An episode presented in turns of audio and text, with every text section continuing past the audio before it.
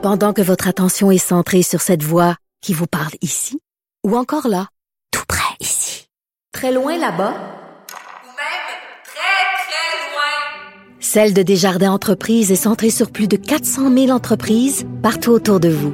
Depuis plus de 120 ans, nos équipes dédiées accompagnent les entrepreneurs d'ici à chaque étape pour qu'ils puissent rester centrés sur ce qui compte, la croissance de leur entreprise.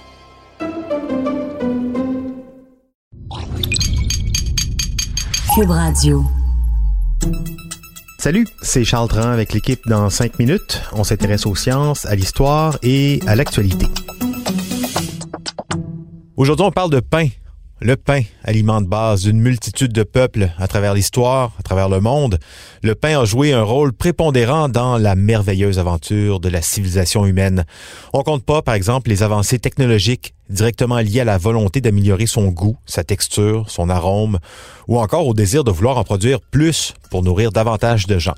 Mais depuis quand mange-t-on du pain? Et euh, l'histoire a-t-elle retenu le nom de la première personne à en avoir fait? Sans doute pas.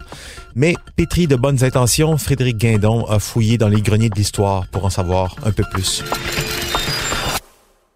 Contrairement au velcro à la poubelle et au téléphone, il n'est malheureusement pas possible de connaître le nom de la première personne à avoir eu l'idée de pétrir de la bouillie de grains broyés et de faire cuire la pâte ainsi obtenue. Et pourquoi est-ce que ce n'est pas possible? Parce que ça fait très très très très très longtemps. Tellement longtemps en fait que l'écriture n'était même pas proche d'être inventée. Les traces de pain les plus anciennes ont été relevées sur des sites archéologiques datant de 30 000 ans avant Jésus-Christ. On parle donc de la période paléolithique et plus précisément du paléolithique supérieur. Pour vous donner une idée, l'homme de Néandertal serait disparu autour de cette époque, une époque où les mammouths proliféraient toujours.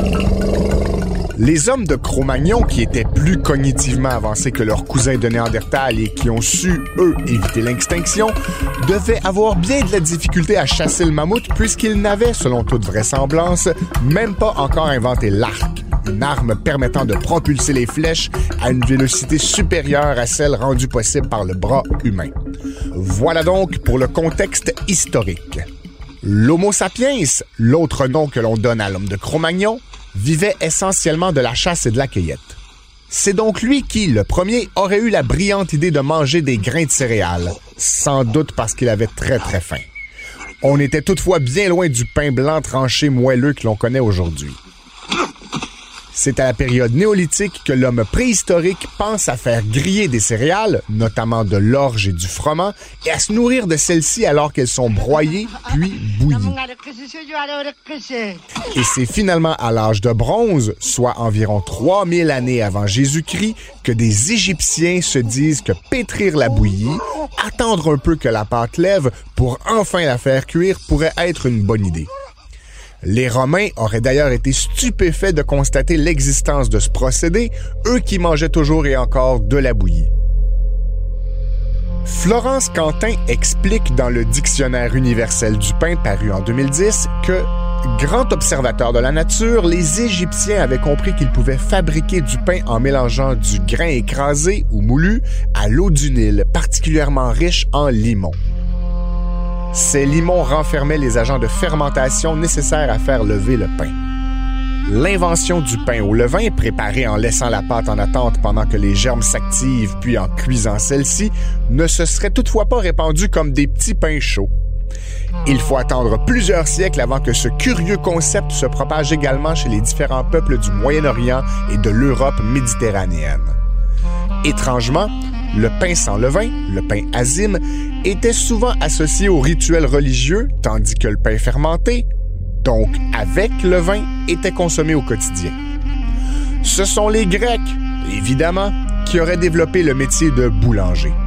Ils auraient mis au point plus de 70 variétés de pain grâce à leur secret, les levures provenant du vin, utilisées pour faire lever la pâte.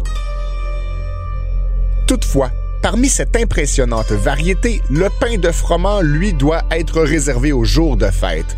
C'est ce que stipule une prescription de Solon, un législateur athénien du 6e siècle avant Jésus-Christ. Cent ans plus tard, on se moque cependant déjà de cette loi puisqu'on trouve du pain de froment à tous les jours chez la boulangère. En effet, c'est au 5e siècle avant Jésus-Christ qu'apparaît à Athènes la profession de boulanger. Faire du pain, l'aliment de base de plusieurs civilisations, allait donc devenir un gagne-pain en bonne et due forme. On aurait maintenant beaucoup de pain sur la planche à devoir vous raconter la fabuleuse épopée du pain entre la Grèce antique et l'époque contemporaine. Oui, parce que là, c'est carrément un, aliment de base à peu près partout sur Terre. On peut toutefois signaler quand même l'apport non négligeable de John Montagu, quatrième comte de Sandwich, un amiral anglais du 18e siècle qui était un workaholic et pour pouvoir manger tout en continuant à travailler sans mettre du gras partout sur ses documents, il avait pris l'habitude de coller ses tartines ensemble. Une percée majeure donc dans l'histoire du pain. Mais bon, ça paraît quand même incroyable de voir que ça aurait pris en gros 5000 ans aux humains pour apprendre à coincer un bout de viande entre deux tranches de pain. Quoique, hein, on sait jamais. Merci Frédéric Guindon. C'était en cinq minutes.